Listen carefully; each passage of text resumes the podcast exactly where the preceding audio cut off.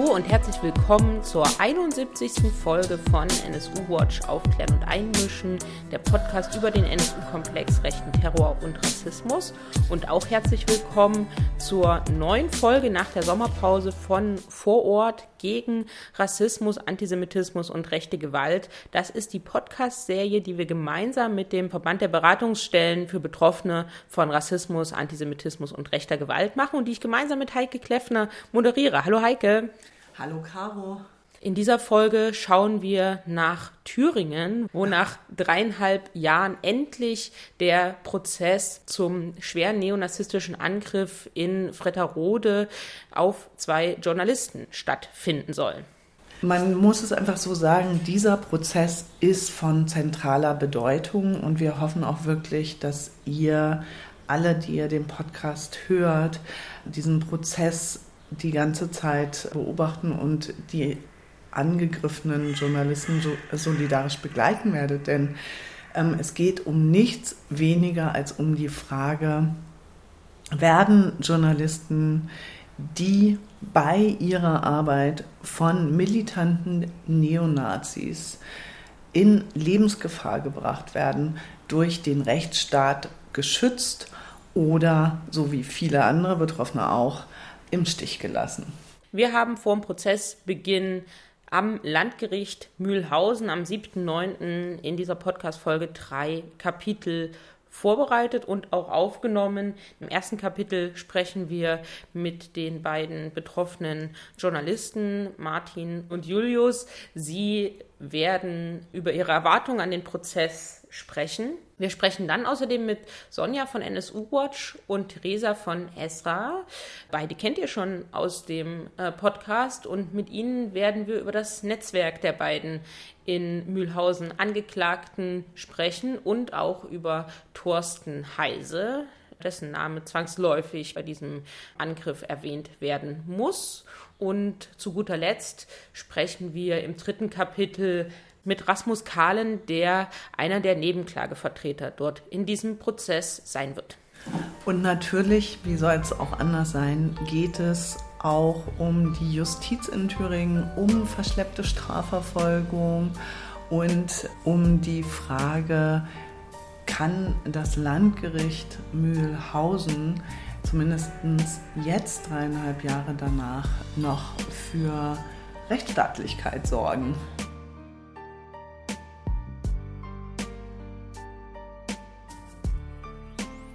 Herzlich willkommen, Martin und Julius. Vielen Dank, dass ihr euch Zeit nehmt für dieses Gespräch. Das ist ja sicherlich auch ziemlich anstrengend für euch, auf diesen Prozess schon so lange gewartet zu haben. Hallo. Moin, hallo, hier ist Martin. Moin, hier ist Julius. Vielen Dank.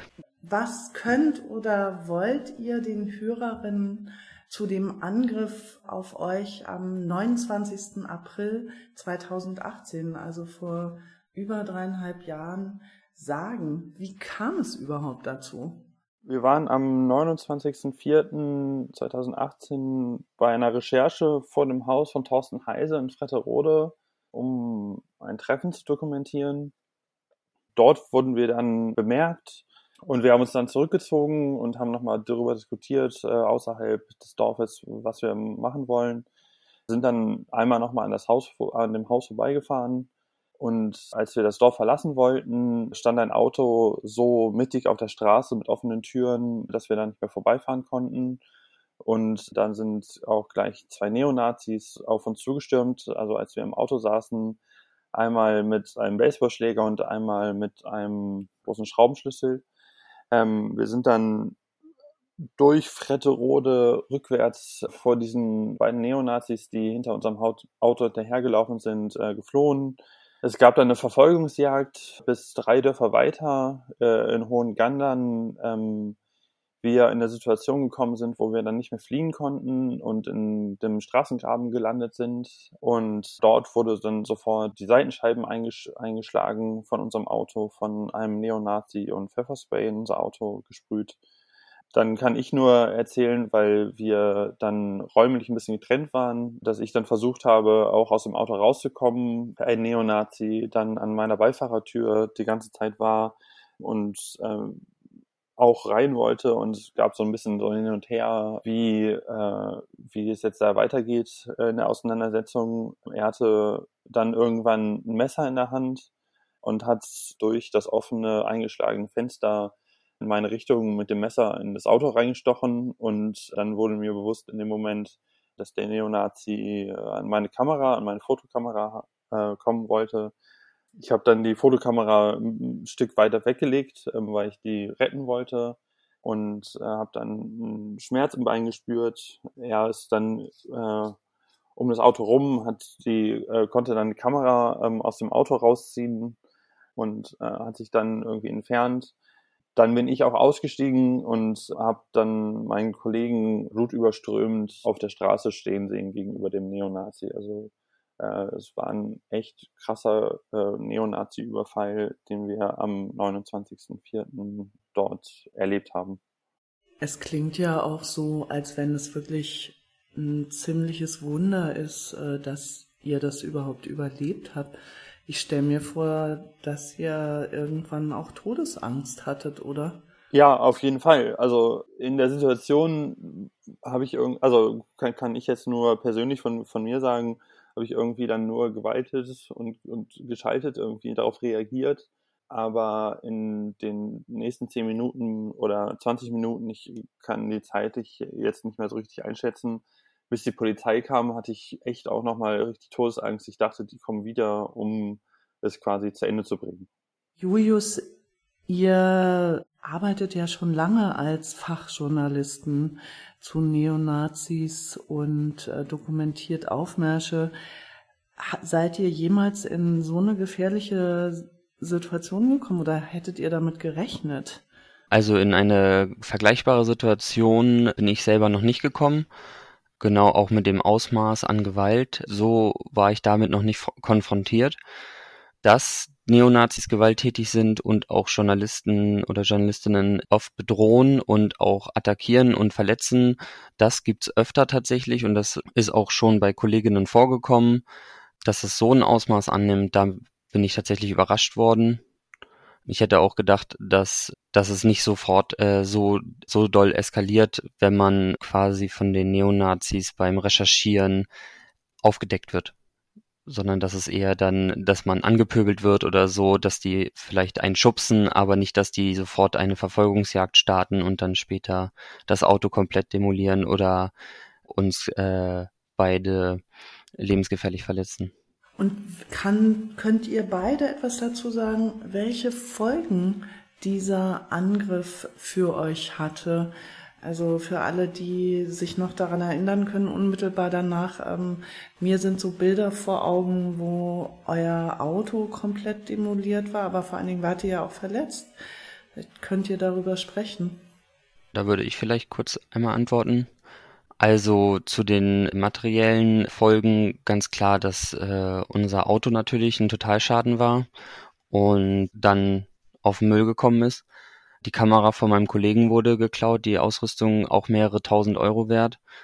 Ich konnte eine Zeit lang gar nicht arbeiten. Ich war, war ja auch stark verletzt. Mein Kollege konnte nicht arbeiten. Wir haben halt dadurch auch natürlich kein Gehalt bekommen.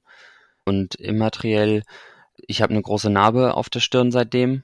Und naja, die, die Naht war bestimmt drei Wochen lang sehr stark zu sehen, bevor die Fäden dann gezogen wurden. Und bis heute werde ich bestimmt jede Woche einmal auf die Narbe angesprochen. Jedes Mal, wenn ich in den Spiegel gucke, sehe ich die Narbe und das beeinflusst mich schon bis heute auf jeden Fall. Und seit dem Vorfall habe ich auch äh, meine journalistische Arbeit im Bereich Rechtsextremismus eingestellt. Martin, ich stelle mir vor, dass es dir wahrscheinlich sehr ähnlich gegangen ist wie deinem Kollegen. Ja, auf jeden Fall. Also ich habe die Dokumentation auf jeden Fall auch für die nächsten drei Monate im extrem rechten Bereich und aber auch im rechten Bereich eingestellt, um erstmal quasi klarzukommen.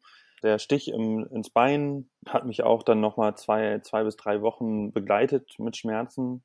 Ich konnte irgendwie auf jeden Fall auch keinen Sport machen. Und psychisch belastet mich das halt auch immer noch sehr. Also, wie ich immer so schön sage oder auch immer, immer gesagt habe, das Herzklopfen und das Schlechtschlafen vor neonazistischen oder extrem rechten äh, Versammlungen oder Veranstaltungen ist auf jeden Fall äh, sehr, sehr viel mehr geworden. Und ich schaue auch öfters äh, auch einfach über meine Schulter, egal in welcher Situation ich, mich, ich, ich mich befinde in der Öffentlichkeit. Also da ist auf jeden Fall sehr viel psychisch auch hängen geblieben, was da äh, mich belastet. Wie haben eure Auftraggeber darauf reagiert, dass ihr jetzt so schwer verletzt wurdet und gab es von Seiten der Auftraggeber, aber auch überhaupt, gab es Solidarität und wenn ja, wie sah die aus? Die Recherche war keine Auftragsarbeit, sondern quasi, also es war eine freie Arbeit, eine freie Recherche, die ich hauptsächlich betrieben habe. Deswegen kann es da keine Solidarität gegenüber von, Auf, äh, von vom Auftraggeber ge ge gegeben haben.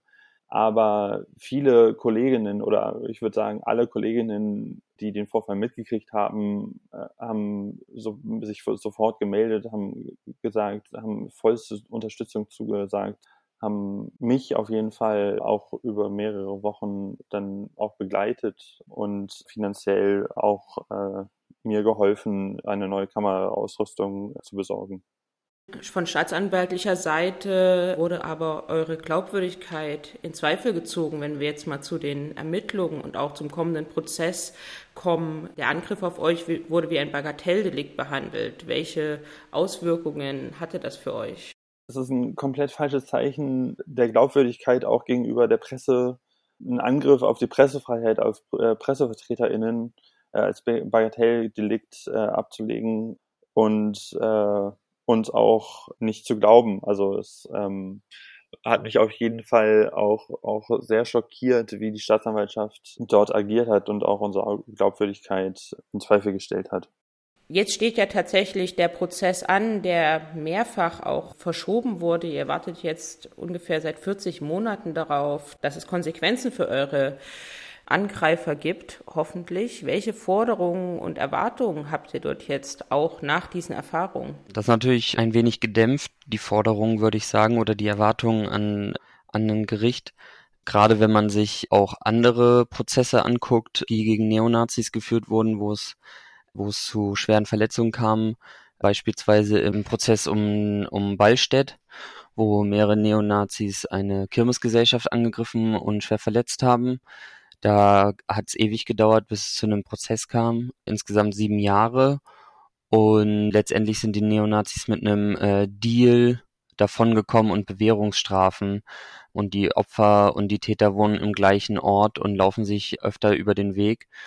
Da wäre mein Wunsch an das Gericht und an die Staatsanwaltschaft, dass sie die Tat klar einordnen als einen rechtsextremen Angriff und den dann auch so behandeln und so verurteilen.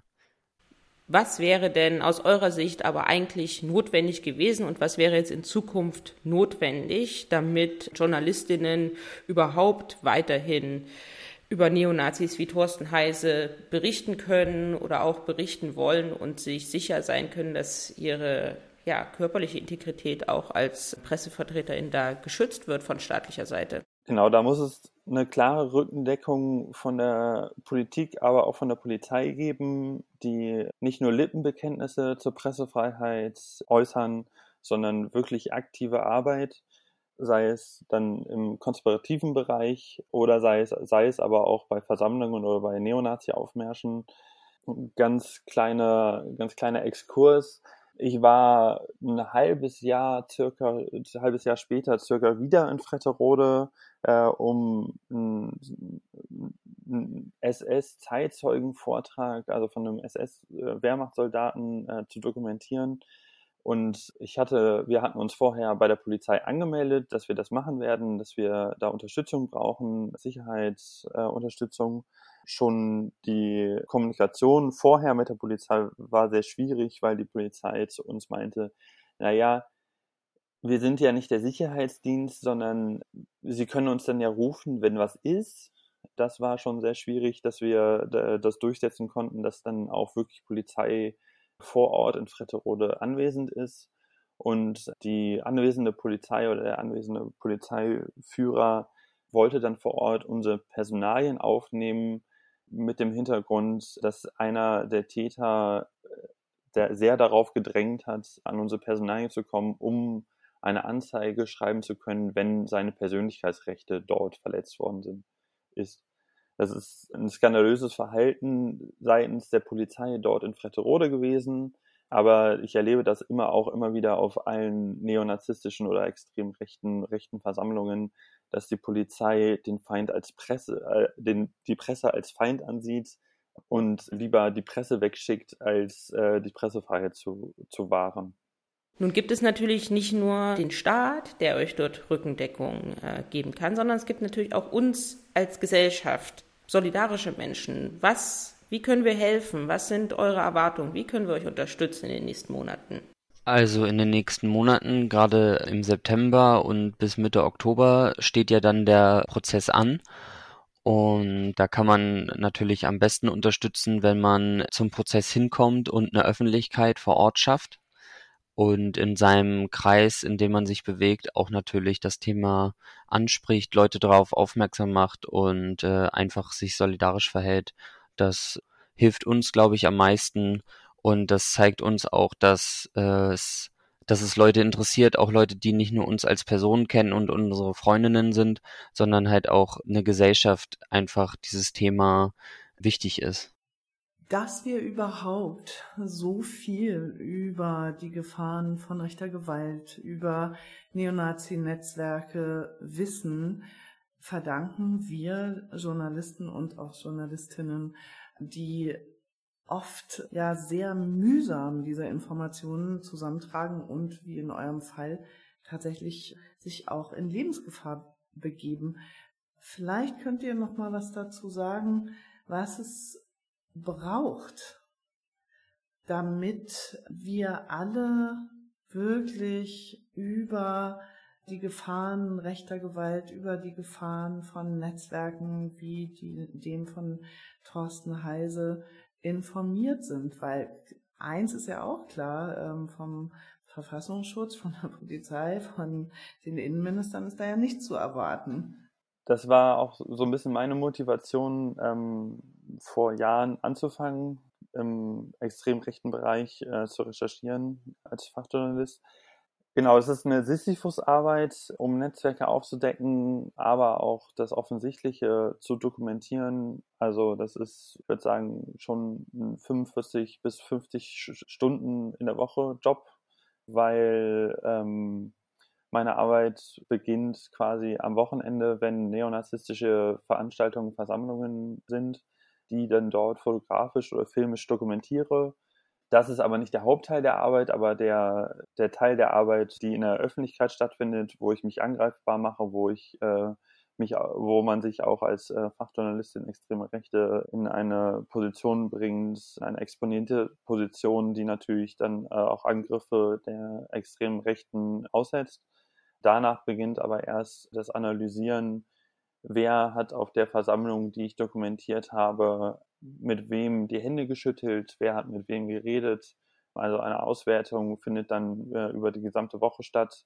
Außerdem natürlich äh, normale journalistische Recherchen, die nebenbei noch herlaufen, wie mit Informantinnen äh, reden, Informationen einholen, Presseanfragen an Behörden stellen, die lange oder auf jeden Fall nach meiner Erfahrung lange nicht beantwortet werden und meistens erst beantwortet werden, wenn mit dem Anwalt gedroht werden, um dann ein ganz, um, um dann äh, in, äh, in wirklich der Sisyphus-Arbeit irgendwann ein Bild zu haben, wo man mit dann auch an die Öffentlichkeit gehen kann und sagen kann, das ist jetzt die Recherche über dieses Neonazi-Netzwerk, wo es auch dann wirklich quellenbasiert gut an die Öffentlichkeit gehen kann. Es ist notwendig, dass Journalistinnen das machen, weil von den deutschen Behörden, sei es vom Verfassungsschutz, sei es von anderen Inlandsgeheimdiensten oder aber auch von, von der Polizei, sehr spärlich mit Informationen in der Öffentlichkeit umgegangen wird werden und wie man im NSU, in, in den NSU-Ermittlungen oder in den Akten ja auch sieht, auch ein Nicht-Wissen oder ein Nicht-Wissen-Wollen in den Behörden stattfindet, was die extreme Rechte angeht oder extrem oder neonazistische Netzwerke angeht. Und so sind viele auch meiner Kolleginnen danach an den Job gekommen, dass sie auch eine Unzufriedenheit verspürt haben über die Aufdeckung von äh, extremen rechten Netzwerken.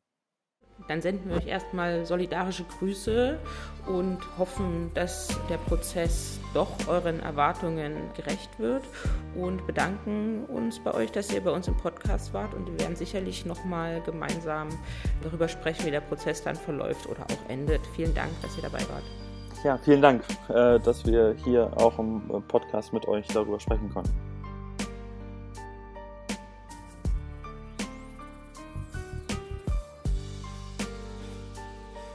Im zweiten Kapitel begrüßen wir Sonja von NSU Watch Hessen und Theresa von der Beratungsstelle ESRA aus Thüringen. Beide kennt ihr schon hier aus dem ähm, Podcast und wir wollen gemeinsam über das Netzwerk der Angeklagten sprechen. Hallo erstmal. Hallo. Hallo und danke für die Einladung es liegt ja auf der Hand, die Angeklagten haben ein Netzwerk, so wie es ja die allermeisten Angeklagten in Rechtsterrorprozessen haben. Hier spielt aber auch noch die Straflosigkeit von Thorsten Heiser eine große Rolle und auch die Notwendigkeit einer solidarischen Prozessbegleitung, die es ja geben wird, die ist ja geplant. Vielleicht fangen wir mal am Anfang an. Was sollten unsere HörerInnen über ja, die beiden Angeklagten Nordulf Heise und Gianluca Bruno wissen. Genau, also vielleicht einfach nochmal zu Nordulf Heise, ne? Also sagt ja der Name schon, ist natürlich der Sohn von Thorsten Heise, hat auch schon mit 15 Jahren bei Nazi-Veranstaltungen mitgewirkt, war beispielsweise auch als Ordner in Ostritz ähm, beim Schild- und Schwertfestival dabei. Genau, und ansonsten natürlich hier vielleicht auch nochmal wissenswert, dass er ja kurz nach dem Angriff auch in die Schweiz gegangen ist, um dort eine Ausbildung anzufangen, hat sich auch dort ähm, ganz gut vernetzt und genau zu Gianluca Bruno ist es vielleicht nochmal wichtig zu wissen, dass er immer so grundsätzlich als politischer Ziehsohn von Thorsten Heise bezeichnet ist, also hier auch schon lange innerhalb der NPD gefördert wurde, gemeinsame Auslandsreisen stattgefunden haben, grundsätzlich auch in der NPD organisiert ist in Niedersachsen, also beispielsweise auch schon im Vorstand war, auch Mitorganisator, Anmelder von diversen Kundgebungen, Demonstrationen war und zuletzt auch im Verfahren auf den Überfall auf Leipzig-Konnewitz 2016 verurteilt wurde zu ein Jahr und zwei Monaten auf Bewährung, aber auch hier natürlich ihm wieder eine günstige Sozialprognose belegt worden ist und auch hier war es natürlich wieder so, dass es ihm zugute kam, dass die Tat schon über fünf Jahre zurücklag. Genau, und dann vielleicht noch kurz ergänzend. Wir werden ja über Thorsten Heise gleich noch detaillierter sprechen, aber die beiden, die beiden Angeklagten, also der Sohn und der Ziehsohn, der politische Ziehsohn, gehören beide zum engen Kameradschaftsnetzwerk rund um Thorsten Heise, das sich Arische Bruderschaft nennt und die quasi Schutz- und Organisationsaufgaben rund um das Netzwerk von Thorsten Heise übernimmt Interessant dabei ist, dass ein instrumenteller Einsatz der einzelnen Neonazis von Thorsten Heise zu beobachten ist. Also er ist, ähm, hat ein Talent dafür zu erkennen, welche Neonazis welche Stärken und Schwächen besitzen und die dann gezielt an den spezifischen Stellen einzusetzen. Auch die, ähm, das Engagement von Gianluca Bruno im Landesverband der NPD lässt sich eben darauf zurückführen, dass Thorsten Heise da eben noch eine Person drin haben möchte, um die Kontrolle auch darüber behalten zu können. So, du hast es schon gesagt, wir müssen über Thorsten Heise sprechen. Er ist ja wahrlich kein Unbekannter. Sein Name poppt immer wieder auf, ob, ob es um den NSU-Komplex geht oder um Platten Honor beispielsweise. Manche kennen ihn aber vielleicht auch nur vom Hörensagen, weil er es ja auch schafft, sich durchaus im Hintergrund zu halten. Ja, könnte ihn mal für uns einordnen. Bei Thorsten Heise handelt es sich um einen langjährig aktiven Neonazi-Kader. Schon frühzeitig war er Landesvorsitzender der FAP in Niedersachsen, hat da bereits ein sehr wichtiges und tragendes Netzwerk für extrem rechte und rechtsterroristische Strukturen in Deutschland gelegt, also wichtige Verbindungen über diese Zeit in der FAP in die ganze Bundesrepublik geknüpft und auch dort wichtige ähm, Funktionen übernommen. Er war dann in der Gründungszeit des Blood and Honor Netzwerkes, also einem weltweit agierenden Neonazi-Musiknetzwerk, eine der ersten Personen, die das Netzwerk in Deutschland installiert haben. Und er galt als Verbindungsmann nach England und vor allen Dingen nach Skandinavien. Er ist Rechtsrock-Funktionär, er ähm, hat ein eigenes Label, das eben auch ähm, wichtige Bands der Nazi-Szene in Deutschland vertrieben hat. Zu nennen ist da zum Beispiel Eudoxie, für die er verschiedene CDs produziert hat. Eudoxie auch als die Combat 18 Band in Deutschland, die eine Hymne geschrieben haben, in der sie Hail, Hail, Terror Machine, Hail Combat 18 ähm, besingen. Das Schwierige an Thorsten Heise ist tatsächlich, dass er eben ein Netzwerker im Hintergrund ist, der sich sehr wohl überlegt, in der Szene bewegt und auch von einem engen Netz von V-Leuten begleitet ist. Das heißt, hier stellt sich auch wieder die Frage, was wissen Behörden über das Netzwerk rund um Thorsten Heise und was ist da drin belegbar? Beziehungsweise was wird öffentlich? Wie kann man an ihn als Person tatsächlich strafrechtlich relevant oder auch analytisch an, an seine Person sich, sich annähern, wenn die Behörden eben über das V-Leute-System und natürlich über vielfältige journalistische und antifaschistische Recherchen die Behörden Informationen zurückhalten. Und deshalb kann man bei ihm mit Begriffen arbeiten wie ähm, er ist der Spiritus Rector von Combat 18, also er ist der, der Denker, der Netzwerker dahinter, aber es gibt sehr wenig handfeste Belege, um ihn tatsächlich in diesem Netzwerk ähm, strafrechtlich zu verorten. Also er ist auch bei dem kürzlichen ähm, Combat 18 Verbot nicht mitbelangt worden. Er ist auch beim Blood and Honor Verbot nicht mitbelangt worden, obwohl er eben eine der zentralen oder die zentrale Kristallisationsfigur rund um diese Strukturen ist. Dasselbe Problem hatten wir auch bei äh, den Aufklärungsversuchen rund um den NSU-Komplex. Im Prinzip ist man über zwei Ecken egal wo man guckt in der Nazi-Szene in Deutschland, immer bei Thorsten Heise. Er ist aber weder vor den Untersuchungsausschüssen noch im Gerichtsprozess befragt worden. Er ist nie dafür belangt worden für seine Tätigkeit. Er war schon früh immer in Geldgeschäfte durch dieses Rechtsrock-Business involviert und eben auch in Waffengeschäfte, wie ein von ihm mitgeschnittenes Gespräch 1996 schon gezeigt hat. Darüber haben verschiedene Medien schon berichtet, auch unter anderem der Glabs und Stefan Aust, wo, wo die Waffengeschäfte von Thorsten Heise ein Thema gewesen sind. Die arische Bruderschaft hatten wir gerade schon angesprochen, die kann man auch als Leitstandarte von ihm bezeichnen, also eine Organisation, die eine Kaderstruktur rund um seine ganzen Tätigkeiten bildet. Also die Veranstaltungen, die er regelmäßig organisiert, das ist ähm, der Eichsfeldtag, der lange in Thüringen stattgefunden hat und seit einigen Jahren auch das Schild- und Schwert-Festival, Dort werden eben von der arischen Bruderschaft Ordnerfunktionen und organisatorische Funktionen ausgeführt und sie sind eben auch zum Schutz seines Anwesens und seiner gesamten Struktur da. Diese Art von Hausschutz, die ähm, dort äh, auch als Argumentation für die Straftat, über die, äh, die jetzt vor Gericht verhandelt wird, gesprochen wird, die hat Thorsten Heise schon, schon lange installiert, zwar auch im Prozess gegen Stefan Ernst, dem Mörder von Walter Lübcke, Thema, dass auch Stefan Ernst zu Hausschutzeinsätzen in Anführungszeichen bei Thorsten Heise eingeladen worden ist. Also es, ähm, Heise, bei Heise handelt es sich eben um einen wichtigen Netzwerk, eine Kristallisationsfigur, der eben auch schon immer darauf bedacht war, sowohl sich gegenüber den Behörden abzusichern, als auch seine eigenen Strukturen gegen vermeintliche Angriffe zu schützen. Wenn man dir zuhört, hat man den Eindruck, dass Thorsten Heise ist so eine Teflon Figur äh, der militanten Neonazi-Netzwerke. Er kommt immer unbeschadet davon. Gilt es auch für die strafrechtlichen Vorwürfe, die es ja durchaus auch manchmal jedenfalls gegen ihn gab? Seit den 2000ern hat sich der Begriff Justizwunder ähm, für Thorsten Heise etabliert er ist angeklagt worden bereits, er hat vor Gericht gestanden, er hat auch im Gefängnis gesessen. Dennoch muss man sagen, dass er, äh, dass seine Rolle in verschiedenen Prozessen rund um die Neonazi-Szene immer hinten runtergefallen ist. Ermittlungen gegen ihn sind abgetrennt worden, bestimmte Gerichtsprozesse sind nicht geführt worden. Es gab Waffenfunde bei ihm bei Hausdurchsuchungen. Er hat illegale Nazi-CDs produziert. Ich erkläre mir das mit dem Vorgehen der äh, Inlandsgeheimdienste, insgesamt mit der Nazi-Szene in Deutschland, also ne, das etablierte V-Mann-System rund um Thorsten Heise. Zwei V-Männer mindestens sind aufgeflogen oder drei. Mit Sicherheit wird es dort mehr geben. Die Behörden sammeln Informationen, um Informationen zu sammeln. Daraus äh, erwachsen keine Ermittlungen gegen Neonazis.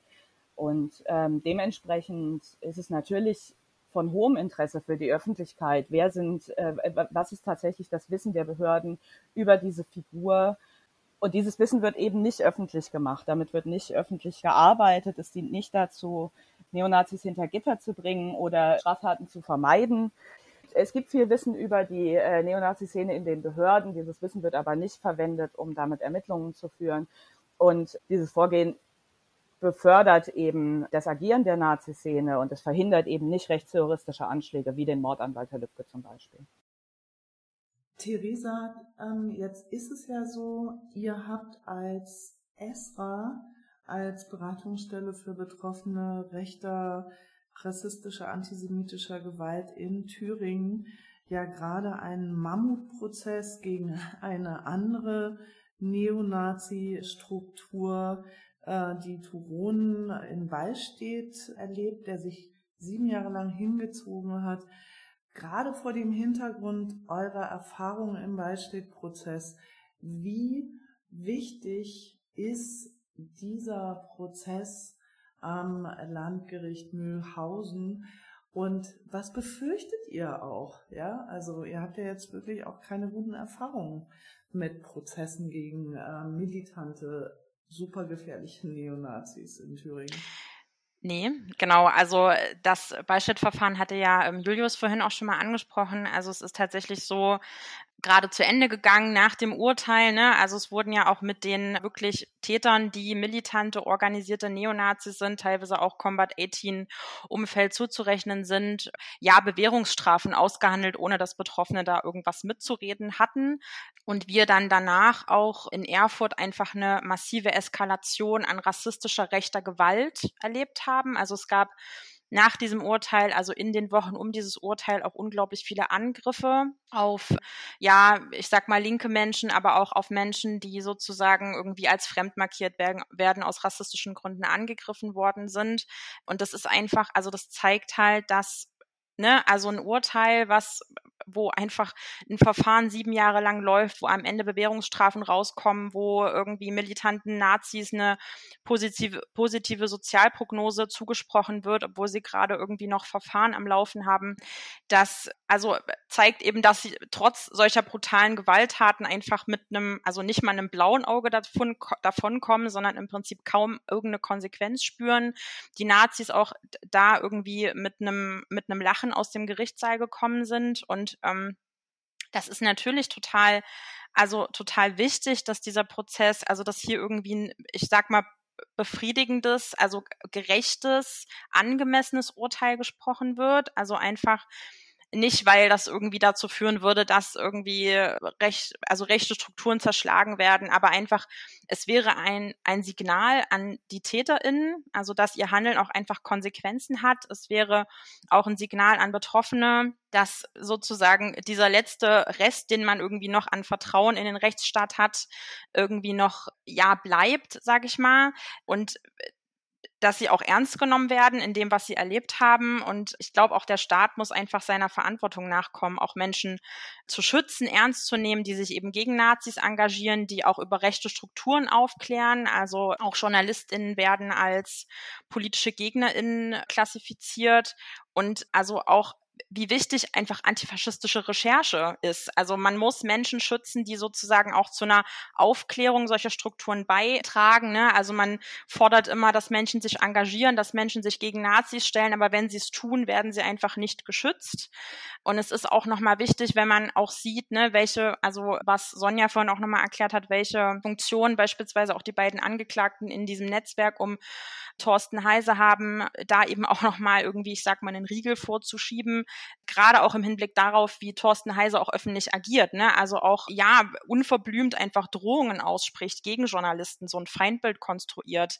Auch, ja, natürlich auch in Videos beispielsweise auf Bühnen Menschen bedroht, teilweise mit Namen und dafür auch eigentlich keine Konsequenzen zu spüren bekommt, wäre das hier einfach mal eine Chance zu zeigen, ja, in den letzten Monaten, Jahren, Jahrzehnten wahrscheinlich auch, ähm, war der Rechtsstaat nicht konsequent, aber es ist eine Chance, zumindest mal ein Signal zu setzen in Richtung von TäterInnen, potenziellen TäterInnen, von Neonazis und natürlich auch von Betroffenen und potenziell Betroffenen vor allem. Also das bisherige Agieren der Staatsanwaltschaft, äh, das hatten Julius und Martin ja auch schon beschrieben, wirkt ja aber nicht so, als wenn ausgerechnet die Behörde, die für Strafverfolgung zuständig wäre, ihren Job im Fall dieses schweren Angriffs ernst meinen würde. Ist das was, was ihr häufiger seht? Ist es eine Ausnahme? Ist diese Staatsanwaltschaft auch bekannt dafür, dass ihnen völlig egal ist, äh, wie Neonazis in ihrem Zuständigkeitsbereich wüten?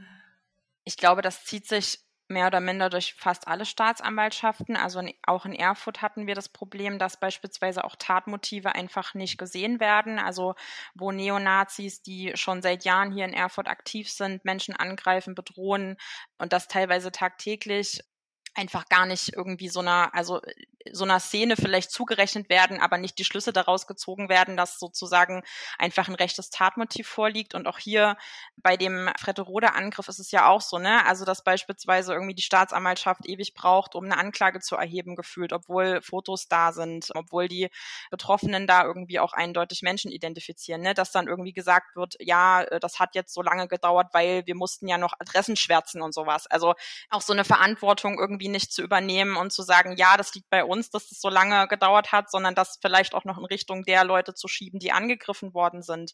Und also das haben wir sehr, sehr häufig. Und da geht es um Täter-Opfer-Umkehr, da geht es darum, dass ein Motiv nicht anerkannt wird, da geht es darum, dass Verfahren einfach hinausgezögert werden, so lange, bis die Täter irgendwie mit einer Einstellung davon kommen, so lange, bis äh, ein Freispruch vielleicht noch bei rauskommt oder so lange, bis sich auch ähm, die ZeugInnen gar nicht mehr an Einzelheiten erinnern können. Und ja, das ist leider äh, gang und gäbe. Ich kann da jetzt für die Thüringer Justiz sprechen, aber würde auch sagen, dass es, äh, oder auch ne, bei den Strafverfolgungsbehörden, aber ich denke, dass es auch natürlich bundesweit einfach ein Problem ist. Vor diesem Hintergrund, wie wichtig ist es aus eurer Erfahrung als BeraterInnen, welche Formen der Solidarität und Unterstützung sind jetzt vor allen Dingen zu Prozessbeginn notwendig? Mm, also das wurde ja vorhin auch schon mal angesprochen und ich glaube, jetzt zu Prozessbeginn ist es natürlich ähm, am naheliegendsten auch einfach beim Prozess zu unterstützen. Das heißt, äh, auch solidarisch den Prozess zu begleiten, das heißt, dorthin zu fahren, auch vielleicht im Gerichtssaal, weil es natürlich zum einen darum geht, die Betroffenen zu unterstützen. Also ich glaube, es ist einfach also ermutigend würde ich es vielleicht nennen, wenn man als Mensch, der so einen Angriff erlebt hat, nicht alleine dadurch muss. Also auch weiß, wenn ich meine Aussage mache, sitzen äh, Menschen hinter mir im Publikum, die mich unterstützen, die mich supporten und auch irgendwie, wenn jetzt ein Urteil zum Beispiel rauskommt, was unbefriedigend ist, was einfach nicht, nicht angemessen ist, auch da irgendwie so, ja, Emotionen teilen zu können, wie Wut, Ohnmacht. Und es geht aber auch darum, natürlich den Nazis irgendwie den Raum zu nehmen. Also das heißt, vor dem Gerichtssaal ihnen den Raum zu nehmen und auch im Gerichtssaal ihnen den Raum zu nehmen. Also dass dort gar keiner Platz nehmen kann. Und natürlich ist es auch, also ne, unabhängig davon irgendwie hinzugehen, auch total ja wünschenswert, wenn man natürlich auch eine Mobilisierung teilt, wenn man dazu aufruft, wenn man auch seine Freundinnen mitnimmt, dorthin zu gehen und natürlich auch über diese Tat aufklärt. Und das ist ja eben nicht nur eine, eine individuelle Betroffenheit, also natürlich auch, aber ich glaube, ein Angriff auf die Pressefreiheit und auch eine, eine rechte Tat oder auch rassistische Taten betreffen ja mehr oder minder die Gesellschaft beziehungsweise eine größere Gruppe von Menschen. Und ich glaube, es ist auch total wichtig, das eben auch auf so einer Ebene zu thematisieren. Wie die kürzlich verstorbene Esther Bejerano gesagt hatte, wer in Deutschland gegen Nazis kämpft, der darf sich auf den Staat nicht verlassen. Und deshalb ist es eben besonders wichtig, dass wir als solidarische Menschen, als Antifaschistinnen vor Ort sind und den Prozess begleiten. Wie Theresa gerade schon gesagt hat, natürlich zur Unterstützung der Betroffenen, aber eben auch, um Wissen zu sammeln und das der Öffentlichkeit zugänglich zu machen. Denn genau das machen die Behörden eben nicht. Wir von NSU Watch werden Prozessberichte veröffentlichen, wie wir das auch für viele andere Nazi-Prozesse und rechte Terrorprozesse gemacht haben. Denn für uns ist der Prozess ein ganz wichtiger Moment, um Informationen äh, über das Netzwerk rund um Thorsten Heise und die Funktion der äh, Personen da drinnen öffentlich machen zu können. Das heißt, wir werden auch in diesem Prozess sitzen und jedes Puzzlestück aufsammeln und der Öffentlichkeit zugänglich machen. Und die Unterstützung der Betroffenen vor Ort in dem Gerichtssaal ist auch nochmal besonders wichtig, auch aus der Erfahrung heraus von anderen Nazi-Prozessen, ne? sei es der AB Mittelrhein-Prozess, seien es die Winterbach-Prozesse in äh, Stuttgart. Eine Präsenz von Nazis in einem Gerichtssaal ist enorm belastend und einschüchternd, ähm, sowohl für die äh, Betroffenen als auch für die ZeugInnen, die dort aussagen müssen, als auch für andere Prozessbeobachterinnen. Und man muss sich vorstellen, wir haben es hier nicht mit irgendwie einer Dorfkameradschaft zu tun, sondern es ist ein militantes Netzwerk, was seit Jahrzehnten besteht und Personen, die eben Rechtsterrorismus verherrlichen, die Gewalt propagieren, die sich bewaffnen, die nicht vor äh, körperlichen Angriffen von Gegnerinnen scheuen. Und Thorsten Heise ist, hat sowohl auf Demonstrationen nochmal enorm Stimmung gemacht gegen JournalistInnen, die über ihn und sein Netzwerk berichtet haben, als auch gerade nochmal Drohungen gegen linke Zentren ähm, und Strukturen ausgesprochen. Die Bedrohung liegt hier auf der Hand und die Vorstellung, mit der halben arischen Bruderschaft im Gerichtsprozess zu sitzen, das ist eine furchtbare Vorstellung. Und genau deshalb ist es eben wichtig, vor Ort Präsenz zu zeigen und die Betroffenen zu unterstützen dabei. Vielen Dank, äh, dass ihr euch die Zeit genommen habt, in den Podcast zu kommen. Und alles Gute für euch, für die Prozessbeobachtung und für die Begleitung der Betroffenen da drin. Das Gute ist ja, wir können eure Arbeit öffentlich sehen und wir freuen uns schon auf die Prozessbeobachtungsberichte. Herzlichen Dank auch dafür. Ja, vielen Dank für die Einladung. Ja, da schließe ich mich an. Vielen Dank.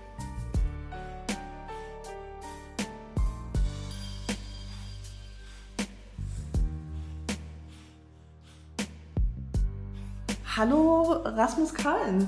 Nebenklagevertreter der Betroffenen und äh, vieler anderer Menschen, die Opfer von rechter Gewalt geworden sind, aber auch Verteidiger von AntifaschistInnen und Menschen, die von Strafverfolgungsbehörden verfolgt werden. Schön, dass du heute uns im Podcast bist. Ja, hallo und vielen Dank für die Einladung. Seit dem Angriff vor den dreieinhalb Jahren entsteht der Eindruck, äh, dass Polizei und Staatsanwaltschaft vor allen Dingen von euch kritisiert werden. Vielleicht kannst du mal erklären, warum das so ist. Ja, also das Ganze steht grundsätzlich erstmal unter der Überschrift auch Ernstnahme des Vorfalls. Das fängt schon damit an, du hast es gesagt, die Verfahrensdauer. Wir reden hier über eine Verfahrensdauer von mittlerweile dreieinhalb Jahren. Ja, das hat, es hat etwa ein Jahr gedauert, bis die Staatsanwaltschaft den Vorfall zur Anklage gebracht hat und mittlerweile liegt das Verfahren seit nunmehr zwei, etwas mehr als zwei Jahren oder zweieinhalb Jahren beim Landgericht in Mühlhausen und erst jetzt kommt es zu einer Verhandlung. Diese ähm, Ernst oder mangelnde Ernstnahme des Vorfalls drückt sich ansonsten eben auch darin aus, dass also keiner der mittlerweile Angeklagten jemals in Untersuchungshaft genommen worden ist. Das hat auch die Staatsanwaltschaft nicht großartig geprüft. Und das ist natürlich so, dass wir hier über einen Vorfall reden, der eine sehr hohe Intensität hat. Das hört sich jetzt so sachlich an. Man könnte auch sagen, es ist ein extrem brutaler Übergriff gewesen. Und trotzdem ist es so, dass die Staatsanwaltschaft keinen Anlass dafür genommen hat, hier jemanden in Haft zu nehmen dazu muss ich sagen, wenn man sich die Anklage anguckt, dann, dann reden wir über angeklagte Delikte, von denen das äh, schwerst angeklagte Delikt ein besonders schwerer Raub ist. Also ein Raub, ne, die Wegnahme von Gegenständen mittels Gewalt unter Einsatz von Waffen.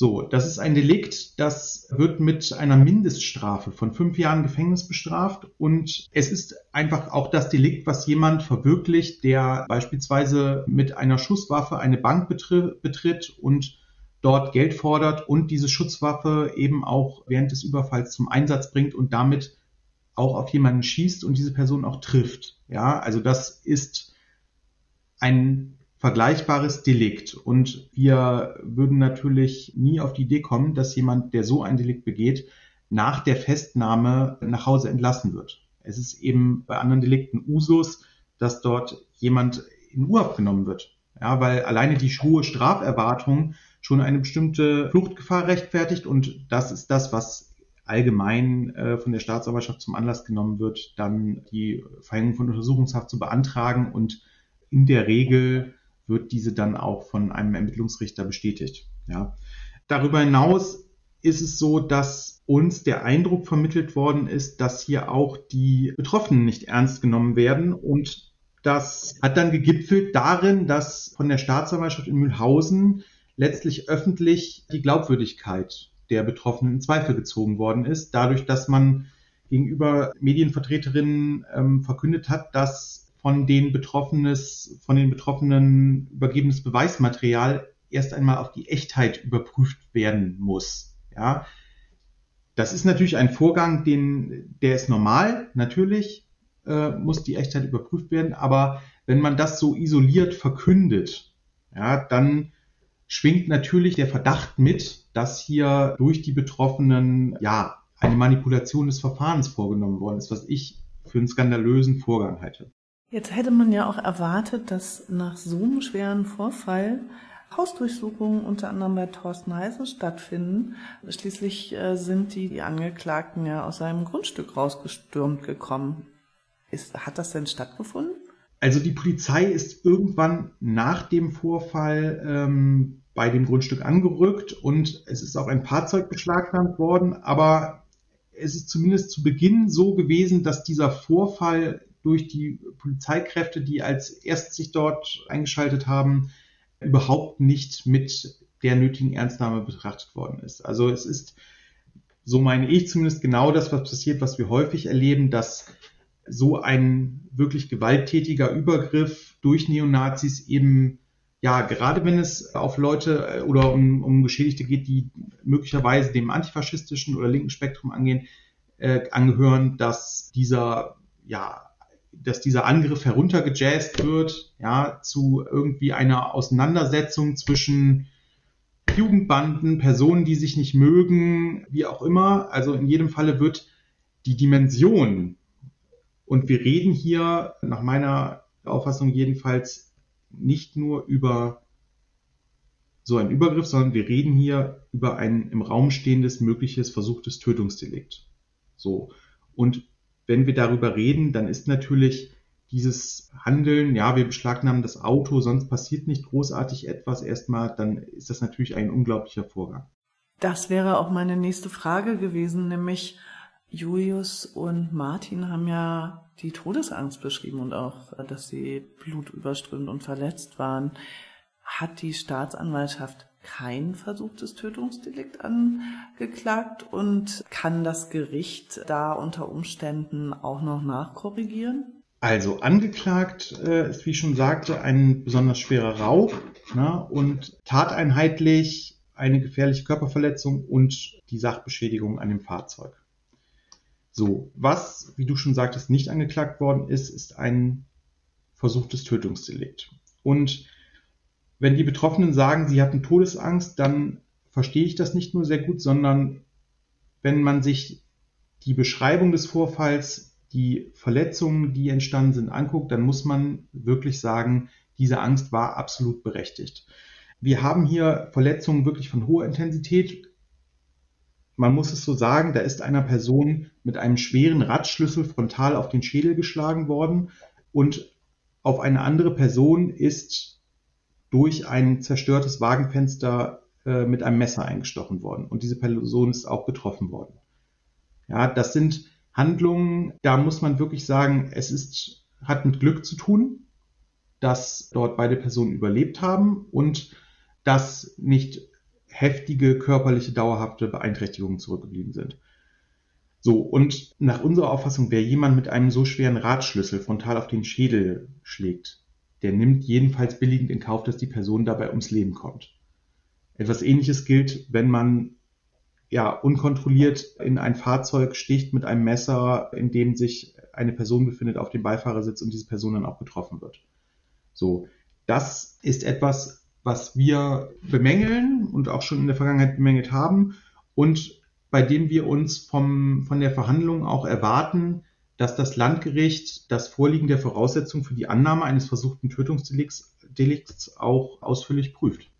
Aber es ist ja dann, wir wissen es leider, anders gekommen, weil man eigentlich den Eindruck hatte in den letzten Jahren, dass es beinahe überhaupt nie einen Prozess gegeben hätte, dass gar keine Anklage erhoben worden wäre, wenn ihr nicht als Nebenklagevertreter ja praktisch die Staatsanwaltschaft zu, dazu gezwungen hättet. Kennt ihr dieses Verhalten? Du hast es schon angedeutet. Das scheint jetzt nicht ganz ungewöhnlich zu sein. Wie würdest du das einordnen?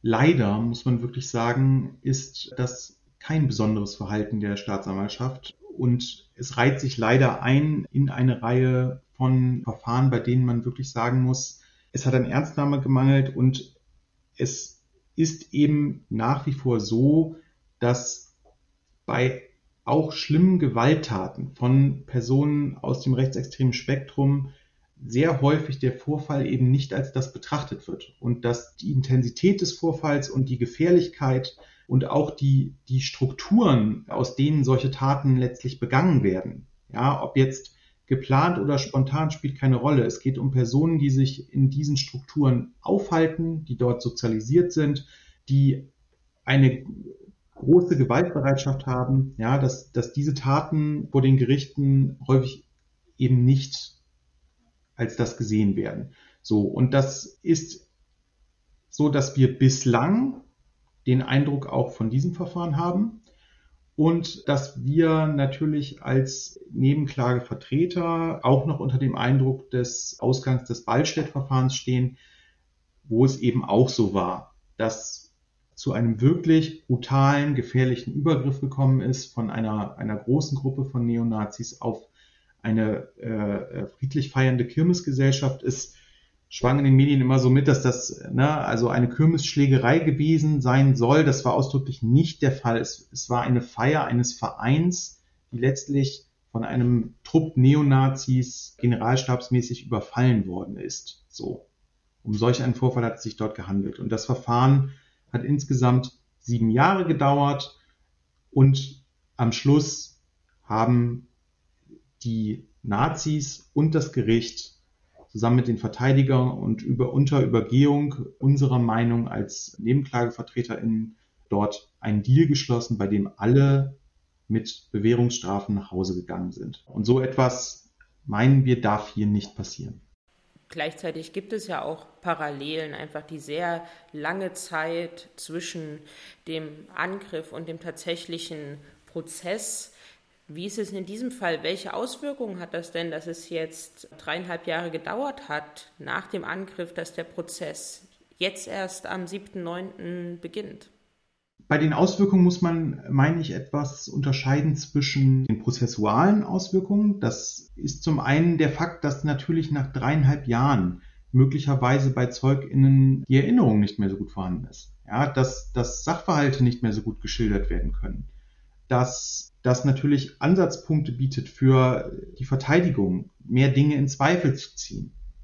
Ja, das, das ist die eine Auswirkung. Und die andere ist natürlich, dass im schlimmsten Fall auch zu einem Strafnachlass im Falle einer Verurteilung führen kann, weil eine solche Verfahrensverzögerung eben auch zugunsten der Angeklagten als rechtsstaatliche, rechtsstaatswidrige Verfahrensverzögerung gewertet werden könnte und möglicherweise auch müsste und dementsprechend mit einem Strafnachlass zu versehen ist. Ja, das wäre natürlich schrecklich. Die anderen äh, Auswirkungen sind natürlich politischer Natur. Auch hier haben wir eine Situation, in der die Täter diese Tat begehen konnten und einfach dreieinhalb Jahre völlig unbehelligt weiterleben konnten. Es gab keine Konsequenzen und natürlich ist das ein fatales Zeichen, wenn solchen Personen letztlich vermittelt wird, sie können solche brutalen Angriffe begehen und es passiert am Ende nichts. Fast hat es ja den Eindruck, dass zumindest die Staatsanwaltschaft diese wirklich dramatische Bedeutung des Prozesses, nämlich werden Angriffe, lebensgefährliche Angriffe auf Journalistinnen geahndet und entsprechend geahndet äh, in keinster Weise bislang sehen wollte und denen offensichtlich Pressefreiheit vollständig egal ist. Welche Erwartungen hast du, habt ihr ans Gericht? Also, wir haben zunächst einmal die, die Erwartung, dass diese Geschehnisse vollständig aufgeklärt werden. Das ist ein grundsätzliches Recht auch der Betroffenen. So, dann haben wir natürlich die Erwartung, dass die Frage des Vorliegens eines versuchten Tötungsdelikts durch das Gericht auch ausführlich geprüft wird, was die Staatsanwaltschaft bis jetzt unterlassen hat. Und letztlich haben wir natürlich auch die Erwartung, dass das Gericht diese Tat eben als das benennt, was es war. Also einerseits einen sehr brutalen Überfall, einen Überfall durch rechtsextremistische Gewalttäter und eben auch einen Angriff auf die Pressefreiheit und auf Personen, die versuchen, solche Netzwerke, in denen sich die Täter bewegen, aufzuklären. Auch dir herzlichen Dank, dass du dir die Zeit genommen hast für den Podcast und alles Gute und wir drücken euch sehr die Daumen, dass ihr zumindest das Gericht davon überzeugen könnt, dass es hier tatsächlich seine Aufgabe, nämlich den Rechtsstaat zu schützen und auch für Rechtsfrieden zu sorgen durch das Urteil nachkommen wird. Ich bedanke mich ebenfalls und ich kann sagen, wir werden alles versuchen.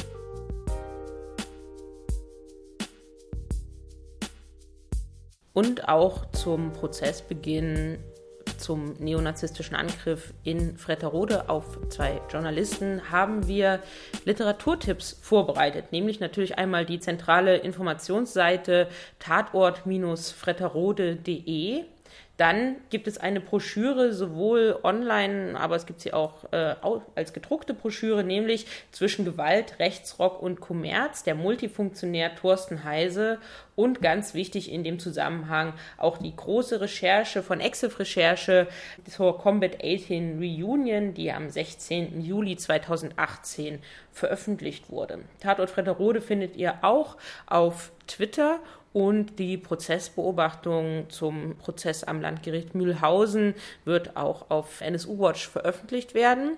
Und all das werden wir natürlich wie immer bei den Links aus dem Podcast auch nochmal verlinken.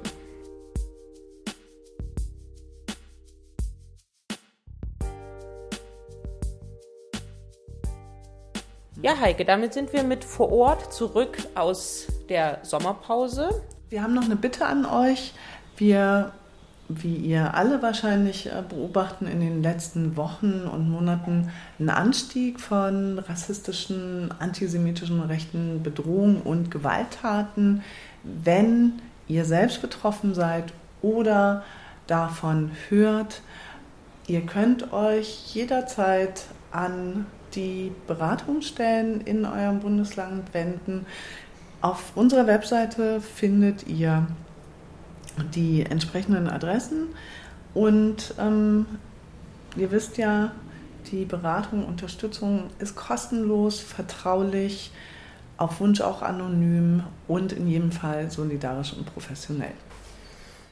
Und bis zur nächsten Folge von Vor Ort findet ihr uns im Internet nsu-watch.info, verband-brg.de, auf Twitter at nsuwatch und at rechte-gewalt. Unter diesen Handles sind wir inzwischen beide auf Instagram zu finden und bei Facebook sind wir auch vertreten. Wir hören uns in der nächsten Vor Ort Folge wieder. Bis dahin.